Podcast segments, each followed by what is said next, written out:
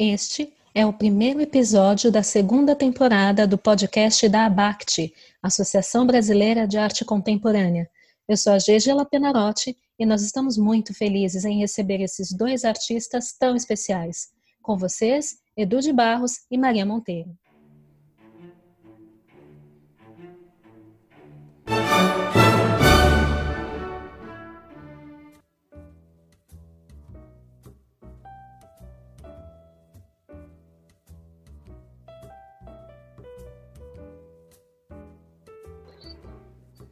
Sim.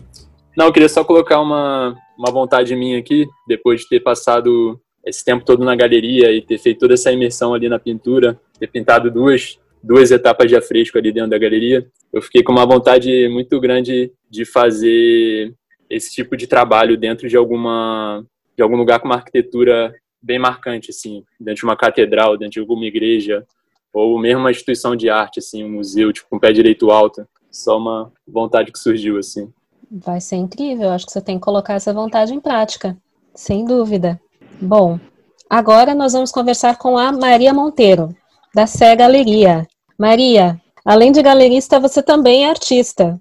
Então, conta um pouco pra gente quais são as suas principais referências, o que te inspira nos processos criativos. Compartilha com a gente. Bom, em primeiro lugar, eu queria agradecer e queria fazer uma mini, assim, eu acho que muito pouca gente sabe o que é a BACT, né?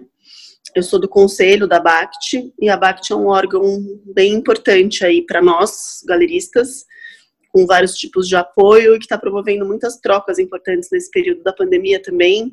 A gente teve hoje o Time to Rethink, né, que foi um projeto incrível, foi hoje, então estou bem mexida, só porque a gente está aqui dentro de um podcast da BACT, então, eu acho interessante que as pessoas também depois pesquisem o que é a BACT, e, porque é a Associação Brasileira de Arte Contemporânea, no final das contas, né? Assim, então, só para esclarecer onde a gente está, da, da, onde a gente está falando, né? Assim, mas sim, é, o meu grande ofício, eu acho, assim, é ser galerista mesmo, na verdade, né? É, eu, se pudesse ter outro nome para minha profissão, é, talvez eu inventasse um outro nome, porque galerista sou uma coisa, às vezes, um tanto comercial, digamos assim, né? Mas o meu grande talento, talvez eu possa dizer assim, é, é estar com os outros, com outros artistas e ser cúmplice dessa crença, né? Porque como o Edu falou, essa posição de se colocar no, no mundo como artista só a gente mesmo que acredita nisso, né? Assim, e aí a partir da, desse engajamento com isso, a gente vai criando pontos para o mundo e chega uma hora que você não consegue imaginar que você poderia ser outra coisa, né? Então eu acho que assim, referência, inspiração são os artistas de fato mesmo, né? Assim, e um modo de vida, um modo de vida na contramão. Por isso que é um pouco paradoxal eu ser galerista, porque a galeria é um comércio, né? E e a galeria tá dentro desse mundo. Eu sou uma empresária, né? No final das contas, né? Assim, eu lido com questões um, diárias que me consomem muito do meu tempo, que são mais ligados a uma empresa, qualquer que seja ela, do que a arte propriamente dita, né? Mas eu ainda assim acredito num modo de vida, é, no modo de vida que a palavra de ordem seria liberdade mesmo, talvez, né? Assim, então, eu já fui muito funcionária, eu já trabalhei com milhões de coisas e eu realmente não dou conta, assim. É, eu não dou conta da estrutura como ela foi formada, né? Assim, das estruturas de poder, das estruturas hierárquicas, é, dos poderes mal utilizados pelo homem em geral, principalmente o homem masculino, é, mas em geral. Então, a vida inteira eu tinha uma inquietação, assim, de que, que como é que eu ia poder ser, ter uma autonomia financeira, né? E, mas combinada com uma autonomia existencial. É, e eu acabei encontrando na galeria essa possibilidade. Não é fácil, é um trabalho bastante é, que demanda muito, precisa realmente ter muita ter muita vontade, mas eu tenho muita vontade, assim. Eu realmente acho incrível, assim, os artistas se movimentando, cada um no seu jeito, cada um realmente do seu jeito, né? Acho que tem uma, um aspecto da, individualidade, da subjetividade, que é o que torna o meu trabalho difícil também, porque não tem muito como generalizar as coisas, né? Não tem como padronizar as coisas, não é um produto, né? Cada coisa, cada coisa gerada, ela tem toda uma coisa diferente da outra, né? Assim, e como os artistas, principalmente no Brasil, que é um país que não tem grandes tipos de apoio, né, para essa profissão, né? Bolsa de estudos, prêmios, é tudo muito precário, né? Assim, e também não tem um jeito de você, por exemplo, trabalhar em outras coisas e ganhar uma graninha e ser artista, por exemplo, porque né, na Europa, por exemplo, você pode ser garçom no fim de semana e ser artista, né? Assim, Aqui não tem muito essa possibilidade, principalmente em São Paulo, o custo de vida é muito alto.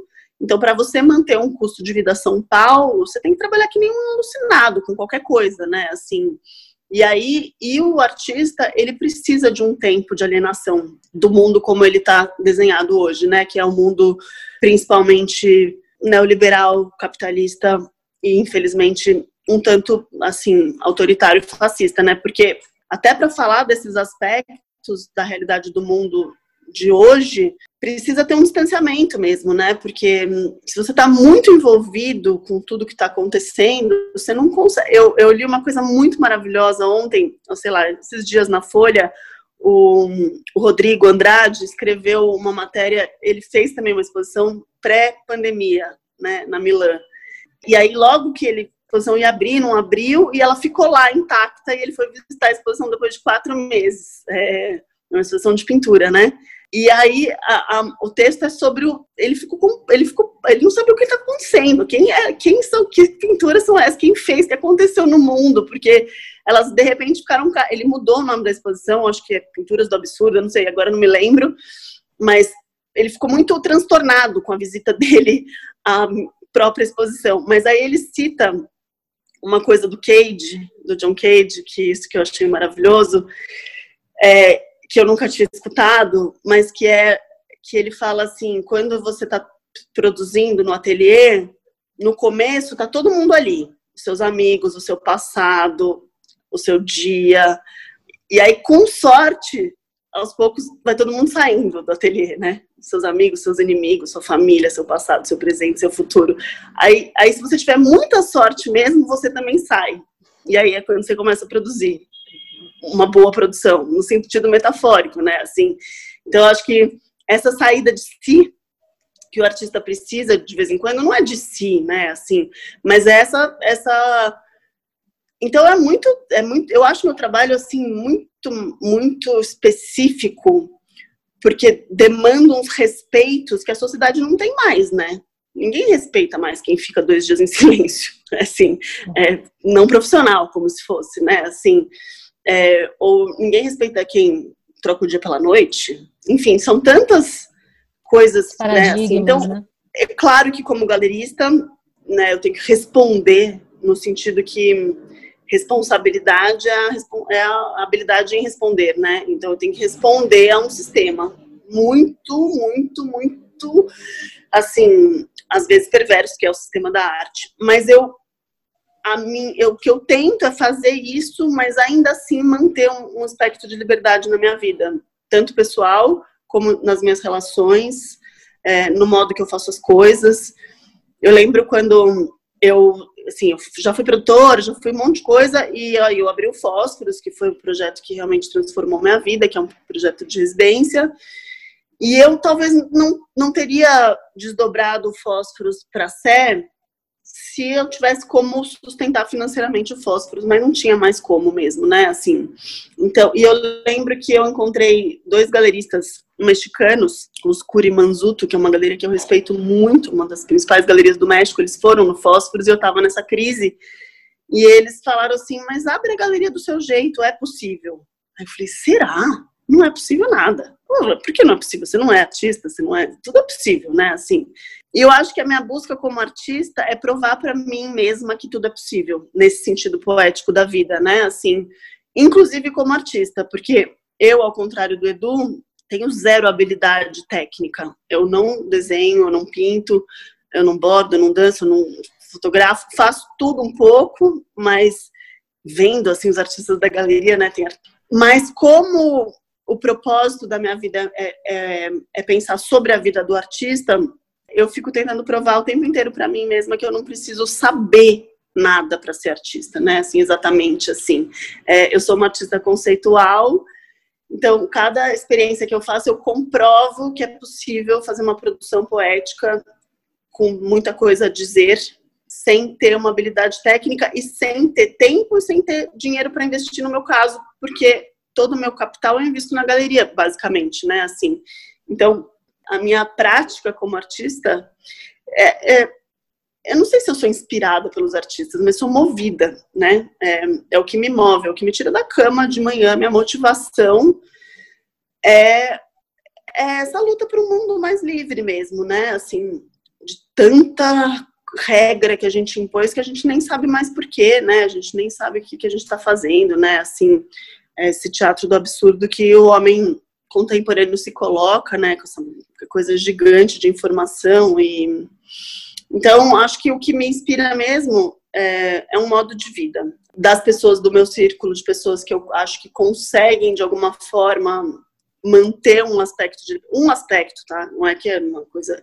Você precisa responder e-mail, você precisa dar nota fiscal, você precisa de tudo isso, né? Não é uma coisa de alienação total, mas é uma luta mesmo pela liberdade, né? Sim, de expressão e de existência mesmo, né? Lindo seu depoimento, Maria, porque eu acho que como artista é isso, né? Essa eterna busca, né? É um se esvaziar para se encontrar, é o, é o caminho, né? O lugar de chegada. Lindo, lindo seu depoimento. E como galerista, qual tem sido o seu principal desafio nesse momento de que o mundo atravessa tão complexo por conta da, da pandemia? Olha, o meu principal desafio é um pouco isso que eu estava falando anteriormente, é, é o equilíbrio, né? Porque hum, porque, eu, por exemplo, eu estudo, né? Eu estudo crítica de arte na PUC. É, eu tenho alguns outros estudos que me interessam, que tem a ver com o budismo, com o estudo da compaixão. E eu trabalho muito. Assim, realmente, eu, assim, essa coisa workaholic é meio clichê, né? Mas eu sou. É, porque eu acho que o meu maior desafio são os limites, porque eu sou muito próxima aos artistas, é, alguns são amigos íntimos, é, alguns têm relação, inclusive, familiar, de certa forma. E hoje, na pandemia, o meu desafio é manter a integridade, assim, mental, porque eu tenho muito medo da falta de dignidade que os artistas, às vezes, vivem num país como o Brasil, né? Financeira, estrutural. E a galeria pode fazer alguma coisa, mas eu também não é, é um papel que é maior, né? Assim, então é, acho que meu principal desafio, por incrível que pareça, foi muito importante para a galeria, embora a gente o que a gente está vivendo é uma tragédia sem precedentes, né? Assim, mas como pensador essa pausa foi muito importante. E aí teve essa grande, eu não sei se a gente pode chamar de sorte, né, Edu, mas teve essa grande presente, né, que foi de repente todas as galerias fecharam as portas e ficaram vazias um, e, eu, e a Sé tinha um pintor pendurado no andaime, tomando banho de balde, né, assim, e produzindo uma coisa muito importante, assim, in, in, inclusive quando o Edu agora me fala que ele só se assumiu, entre aspas, artistas há três anos, para mim é chocante, porque é um trabalho super maduro, né, assim, e tinha uma intensidade da imersão,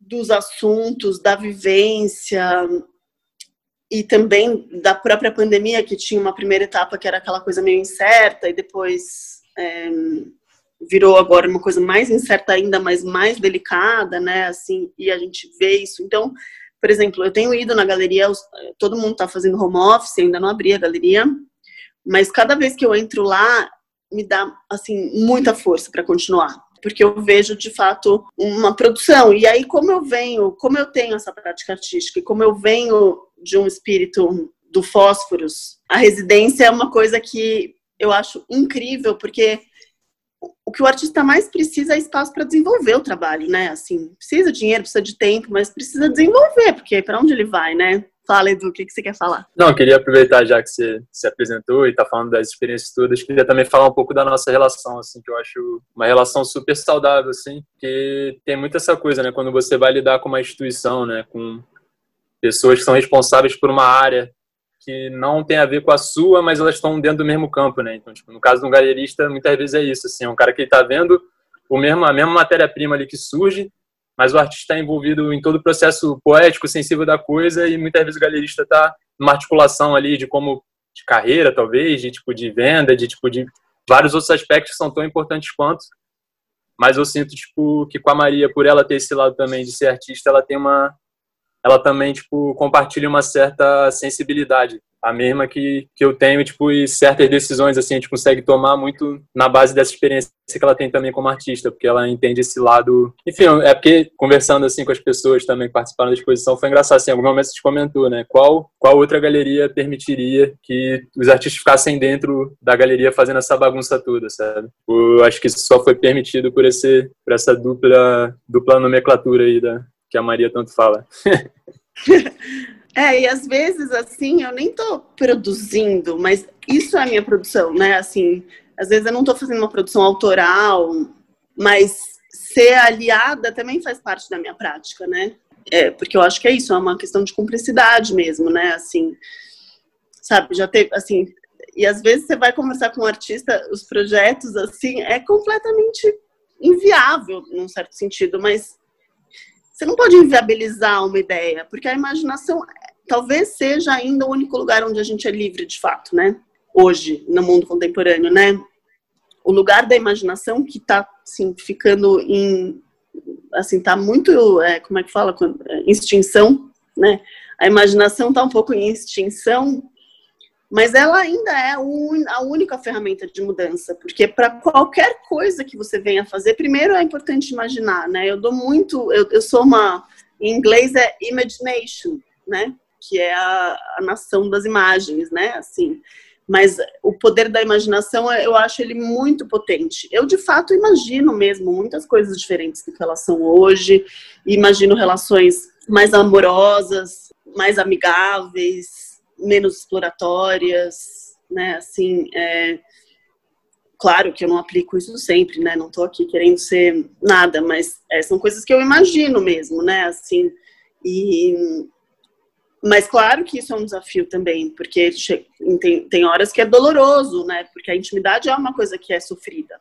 É mais fácil viver sem com as distâncias que o mercado ou o sistema impõe é mais fácil mesmo, né? Assim, mas essa não é a minha escolha, né?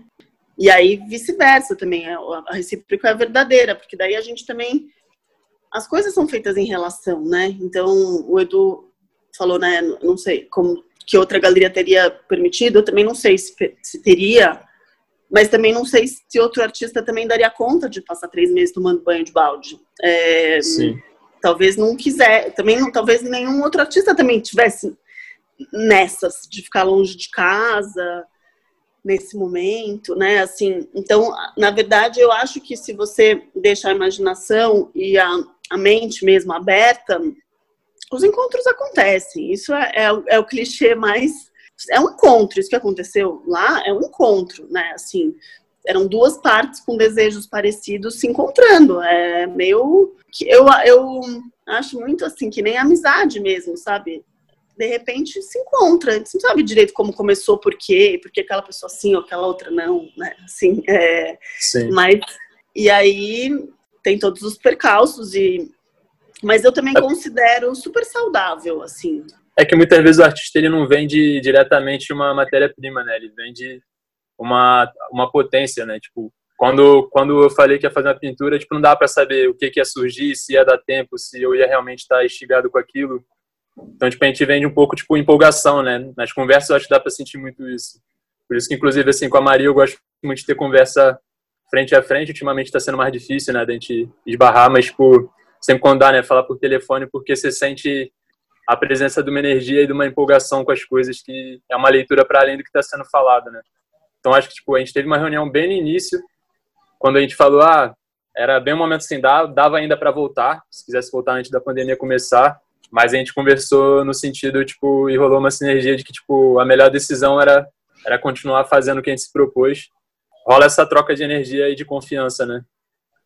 Que foi uma coisa assim, tipo, uma coisa que eu esqueci de falar na, no primeiro bloco foi que essa exposição, especificamente, ela teve a participação de de uma equipe que eu formei assim bem maneira. Tipo, o Raoni inclusive foi um amigo meu que estava na igreja, que estudou comigo na faculdade, está desde o início assim dessa minha descoberta em arte. Ele ficou morando comigo na galeria durante esses três meses.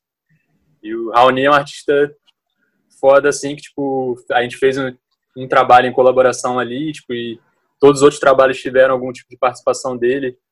Eu acho que essas relações assim, tanto é que eu estabeleci com a Maria, até tipo a própria relação com a Clarissa, que é uma curadora, mas não é uma curadora que opera no tanto num modo impessoal, tipo ela ela curte muito também, tipo, ir lá no ateliê antes de começar, antes de eu ir para São Paulo, ela foi muito no ateliê, a gente trocou ideia de igual para igual. E, tipo, acho que essas relações elas reforçam muito também essa essa energia que você coloca no trabalho, assim, tipo, você conseguir gerar uma mínima relação de afeto e amizade com, com as pessoas que você está operando ali, tipo, faz toda a diferença, assim, para o que surge, né, para o resultado e até para o clima mesmo, assim, de quando você está fazendo as coisas. É, dá para sentir eu... que essa sintonia entre vocês faz, no fim, acabou fazendo parte da obra, né, de todo o processo, porque dá para sentir, é nítido a, a energia que tem entre vocês, a conexão que vocês têm. É, eu acho que isso é uma, é uma coisa que eu que ela é muito natural, não dá para forçar a barra numa coisa dessas, né? Assim. E, e, eu acho lindo, assim, porque, por exemplo, o meu encontro com o Edu, eu fui para. É, foi a Mari Stockler, uma amiga em comum, que nos apresentou, e eu agradeço a ela sempre, porque foi o maior presente. E ela insistiu muito para que eu visitasse o Edu.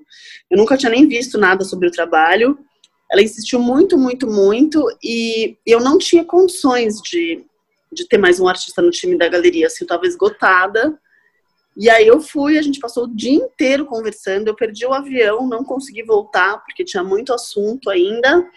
E aí eu fico obcecada, porque eu falei, não, a gente vai ter que trabalhar junto. Aí eu não podia mais escutar não como resposta, porque aí eu sou taurina também, daí e até a gente teve umas conversas, porque, porque eu já fiz a proposta de trabalhar junto depois de um dia de conversa, né? Assim, então é super difícil que algumas pessoas falam como que você escolhe os artistas da galeria e é meio a vida, né, que escolhe, porque assim tem artistas incríveis, mas que eu não vou trabalhar provavelmente agora, ou tem artistas que me procuram e aí não é assim que funciona, não dá para explicar, sabe? Assim, é isso de, de claro, eu tô sempre pesquisando, tô sempre ouvindo, quero ver, mas eu tenho um limite de conseguir um número X de, pessoas, de colaboradores. Eu não tenho como trabalhar com, bem feito com muito mais gente na minha, assim, agora com uma equipe pequena, né?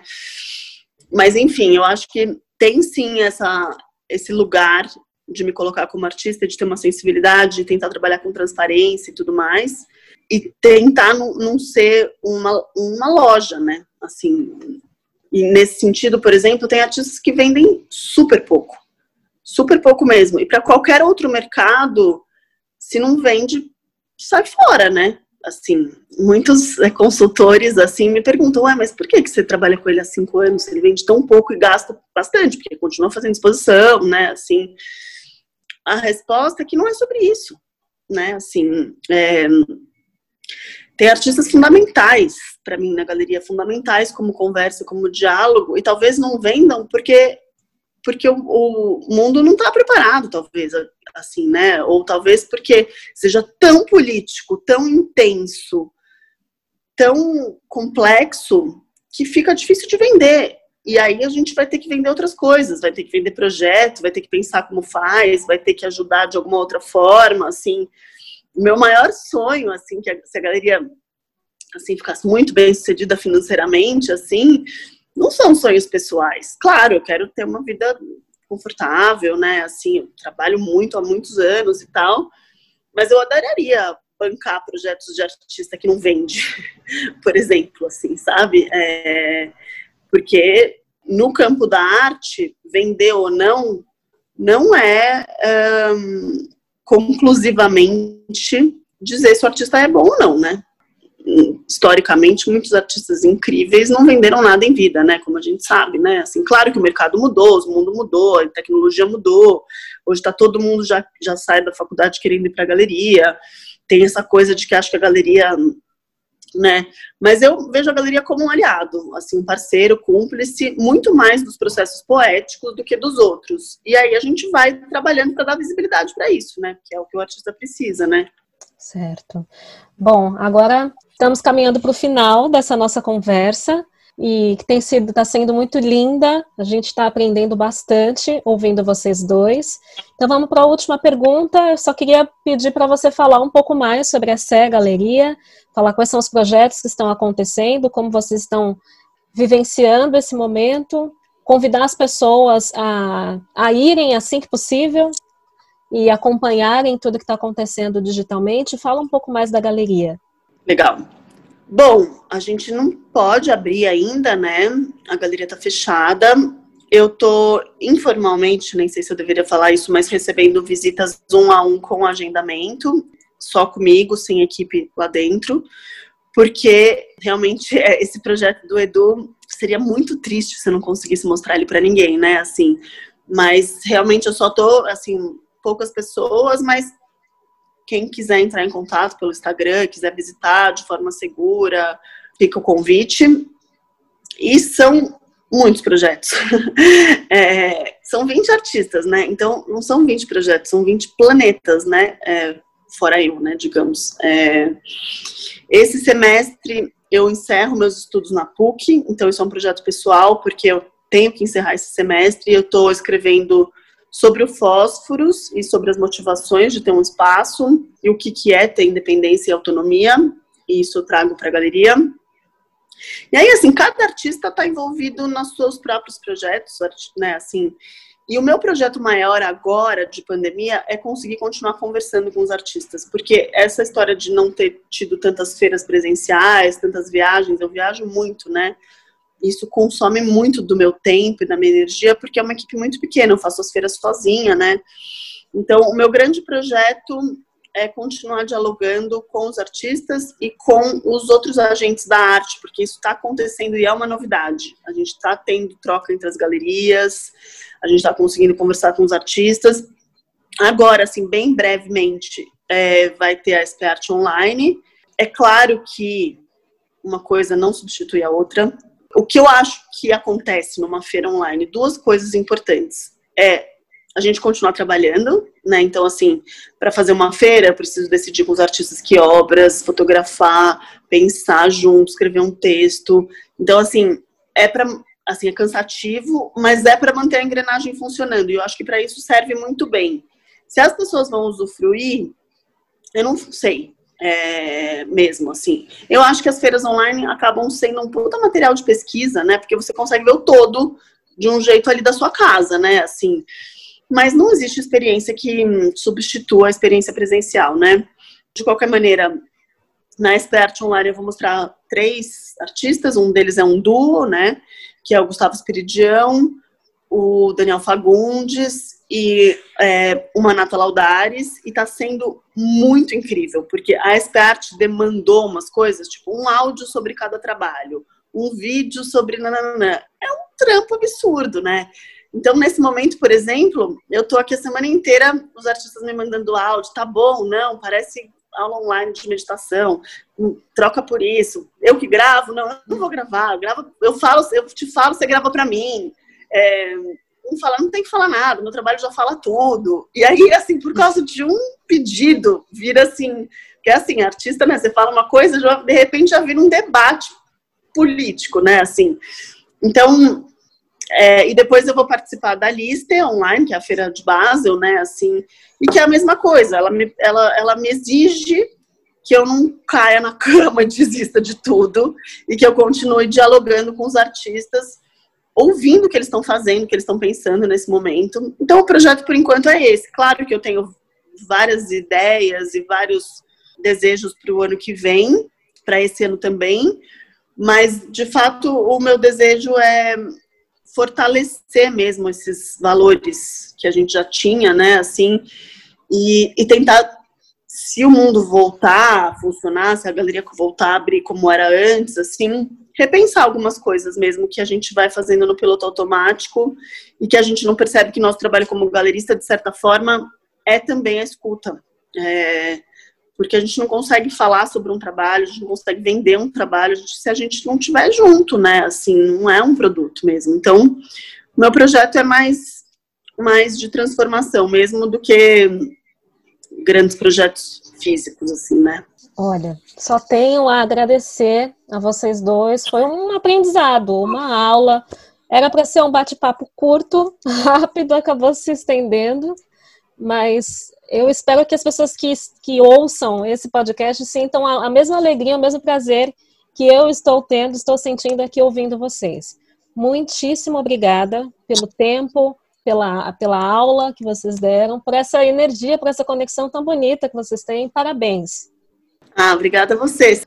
Beleza, obrigada. eu queria agradecer também ter, poder participar aqui com a Maria, poder falar com você também, Gégela. E só para também tipo fazer um jabazinho, eu atualizei o site edudebarros.com, então quem quiser também, tipo, óbvio, minha exposição não teve muita visita física, mas eu acabei trabalhando muito no online também.